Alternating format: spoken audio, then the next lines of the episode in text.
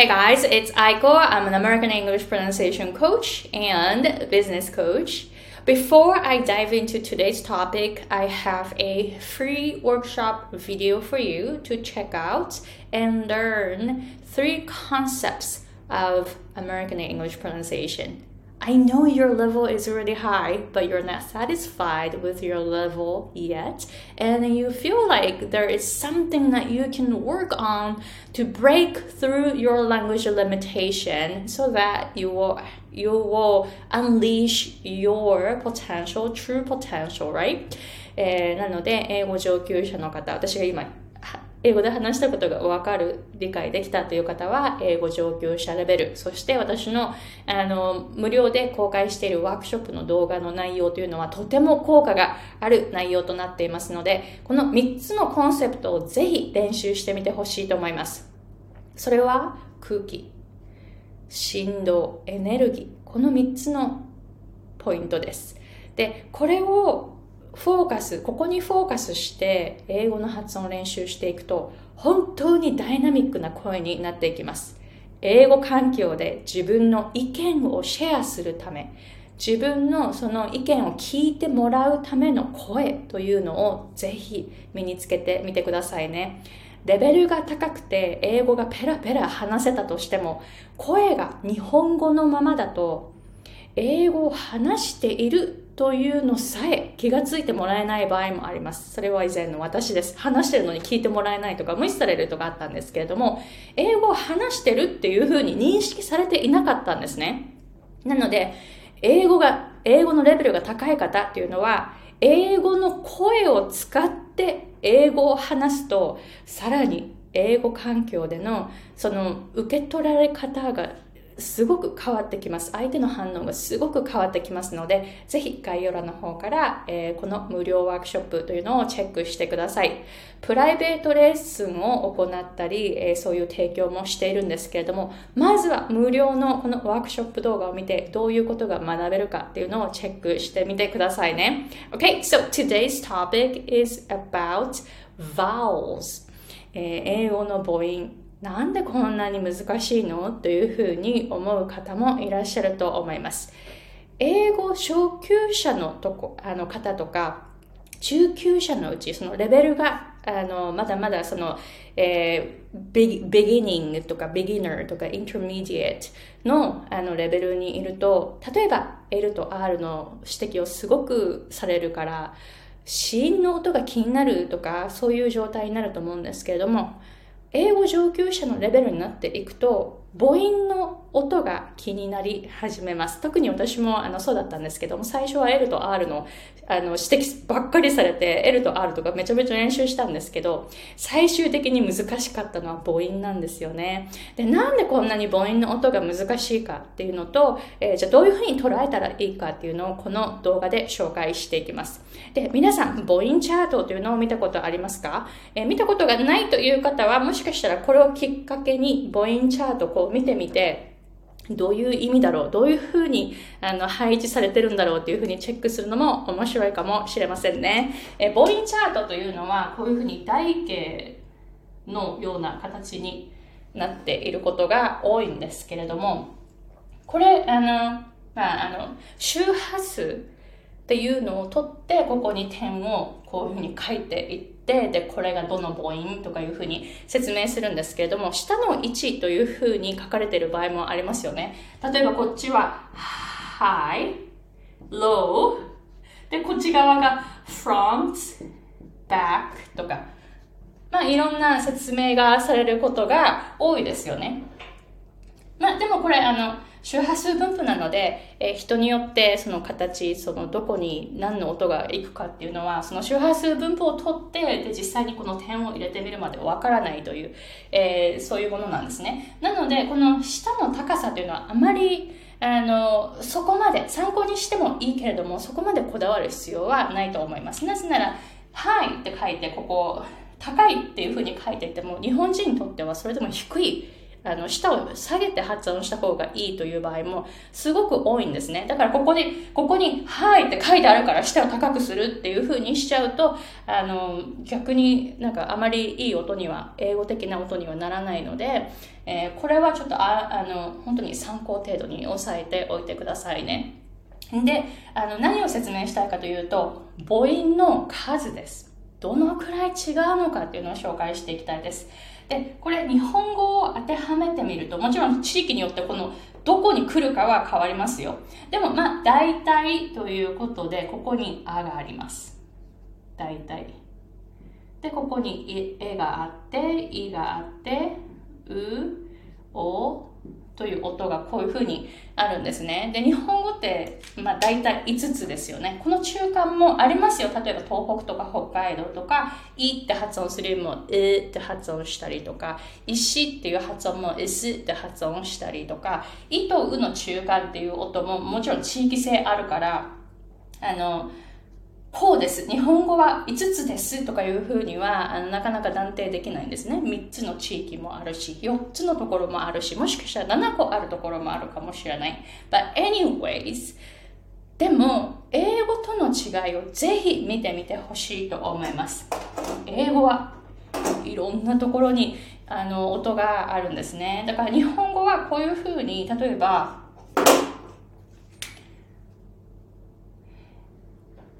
どこに来てもこれは「い」って認識されるとかどこに来てもこれは「う」って認識されるとかこの一個一個が大きいんですよね。ほらこの大きい母音チャートを5分割している感じですよね。じゃあ英語はどうなるかっていうのをちょっとお見せしたいと思います。It'll be crazy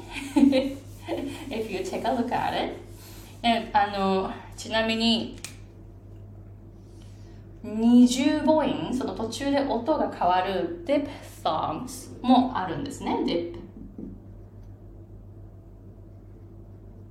dip thongs もあるんです。これプラス。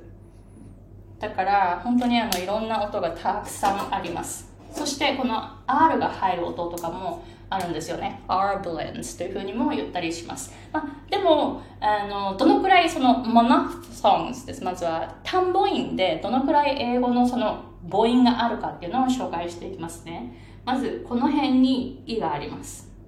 これあの地域とかその人によって違いますよ。あの周波数分布ですから、これ下の位置というよりも周波数分布で F1、F2 っていう音素のところをこう測定して、その F1、F2 が合ってるところにこうやってピッて置いていくので地域性があります。なのでこれが絶対ではありませんということを覚えておいてくださいね。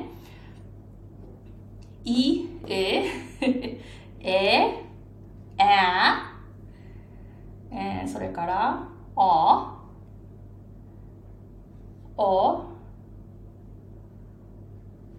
うう。でなんと真ん中に「あ」とか手話の「あ」があるんですね。見てください。単母音だけですよ。単母音だけ。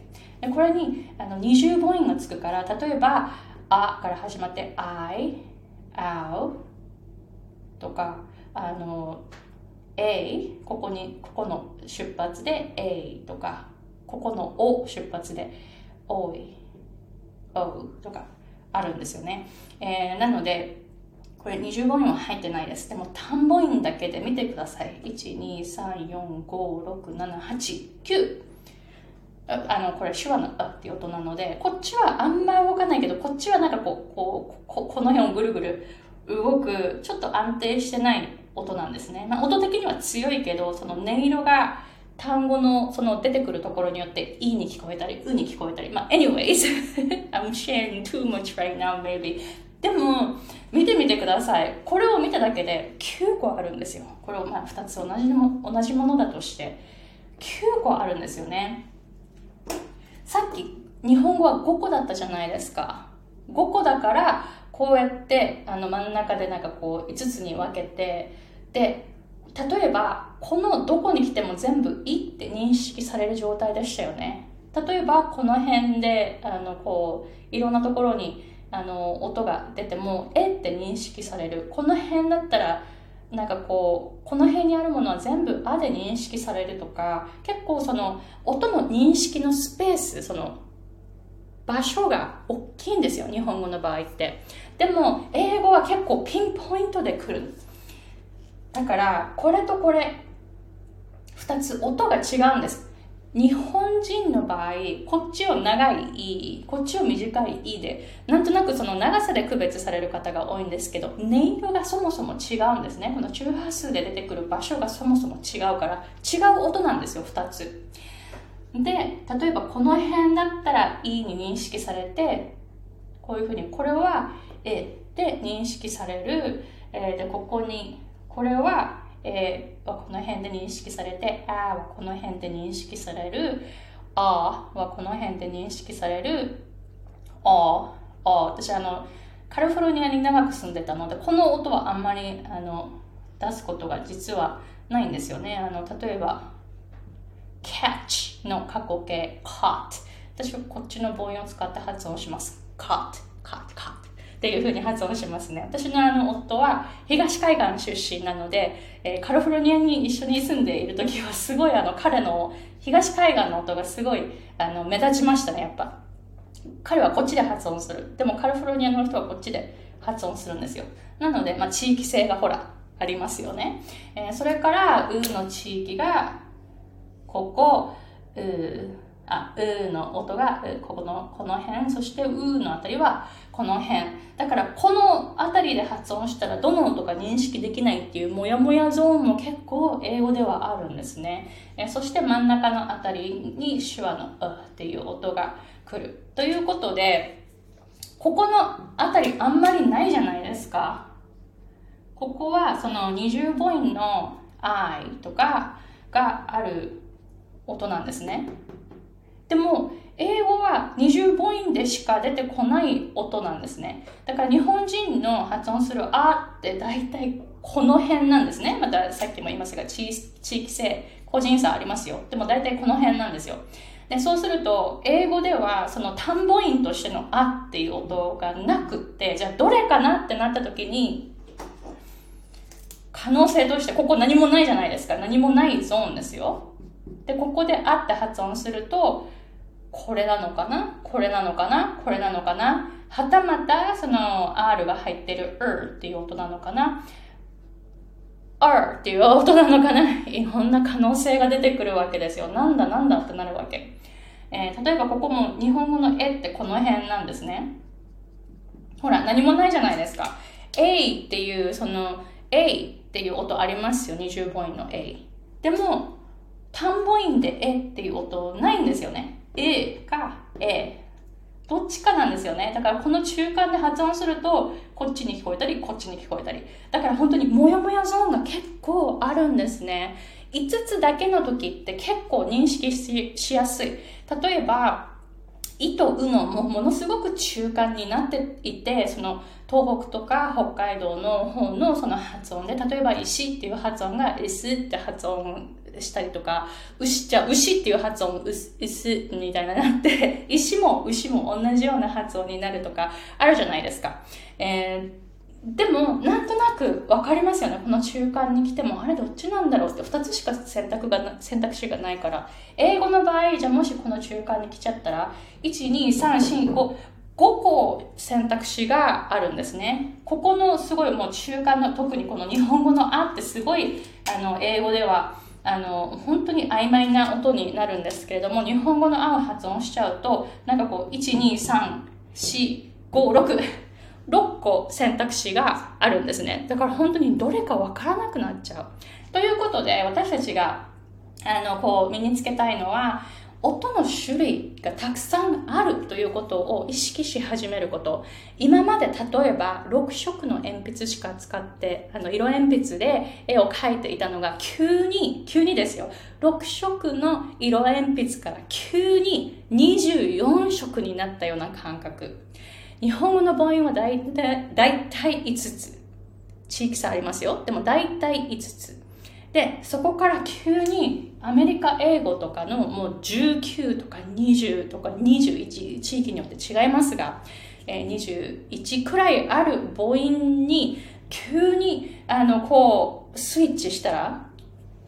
今まで5つの音しか使ってなかったから、その5つの音で21個の音をカバーしようとしたって、すごい難しいですよね。そして日本語のあという音はない。おっていう音もないです。私もよくあの、クライアントさんにあのよく説明するんですけれども、日本語のおっていう音も、おーっていう音もないんですよ。ほら、ないじゃないですか。ここ日本語のおゾーンです。お。ないんですよね。なので、えー、まずはこのコンセプト、その全くその色の数が違うし、今まで使ってた色がない。だから違う色を使って細かい違いを出していくということになれるように、まずはそういうふうに考え始めると、その英語の母音っていうのがだんだん捉えやすくなっていくと思います。えー、それができるようになったら、あとはもう本当ここからは地道なんですけれども、一個の、一個一個の音を練習しますよね、こうやって。い、え、え、あ、あ、あ、う、う、う。この一個一個の音がこういうふうに今スラスラってできるように、えー、なって、それから単語のその母音っていうのを日本語の母音じゃなくて英語の母音に一個一個置き換えていくっていうことをします。例えば back っていう発音、これ日本語的に発音すると back ですよね。back, back, ば、ほら、ああ、どの母音かわかりません。どの音かわからない。だから私があのもしバックとか言ったら可能性としてはバックに聞こえることはあまりないかもしれないけどバックに聞こえたりまたは作曲家のバッハ。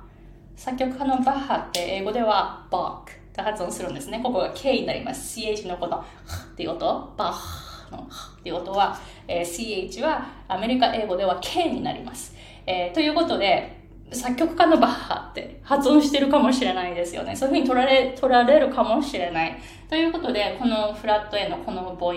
a, a, back っていう発音をしっかりとこうピンポイントで発音できるようにならないといけないんですね。だからすごく地道なんだけれども、これができるようになると一気に英語力っていうのがグッて上がるし、リスニングも本当にあの手話のあっていう音と a が聞き取れる、違いが聞こえるとか、いいとか、えが、これが2つ違う音として認識できるっていう風になると、リスニング力も本当理解力もすごく一気に上がりますので、ぜひ、めんどくさいけども、ぜひやってみてくださいね。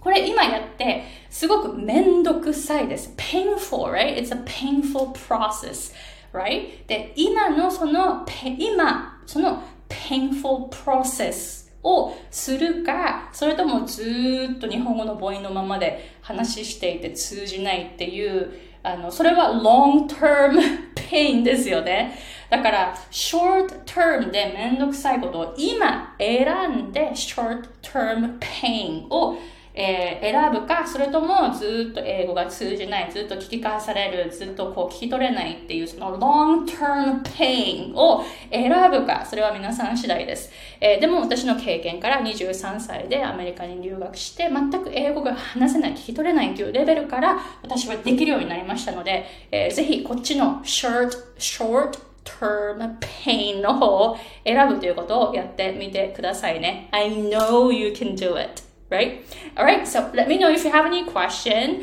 で、もちろんこれ一人でやるのはすごく大変です。私もプロの発音矯正の方、二人から英語の発音っていうのを学んで、一気に発音良くなりました。で、あの、こういうふうに UCLA で言語学を習得し、あの、言語学学科で、えー、それで、えー、特に音声学っていうクラスをたくさん取って、えー、で、えー、専門的なこういう知識もあるので、もし私のこういう本当にシステマティックに教えている英語発音矯正コースに興味があるという方は、まずは無料のワークショップ動画を見てみてください。で、それから本当にもう細かい、すごくこうハイレベルなえー、知識もこういうふうに踏まえて、こういうふうにすると実際に発音できるようになりますよっていうインストラクション付きの発音コースというのがあります。グループサポートもついていて、私に直接 Zoom で会って質問できるという機会もありますので、ぜひ概要欄の方からまずは無料のワークショップ動画を見てチェックしてみてくださいね。えー、それからえー、こういうコースがあって、12ヶ月しっかりとグループサポート付きで、えー、英語の発音伸ばせますよっていうコースを紹介しますので、ぜひそちらの方を取るという、えー、選択をしてみてくださいね。Alright, so let me know if you have any questions and thank you very much for watching and I'll talk to you later. Alright, bye!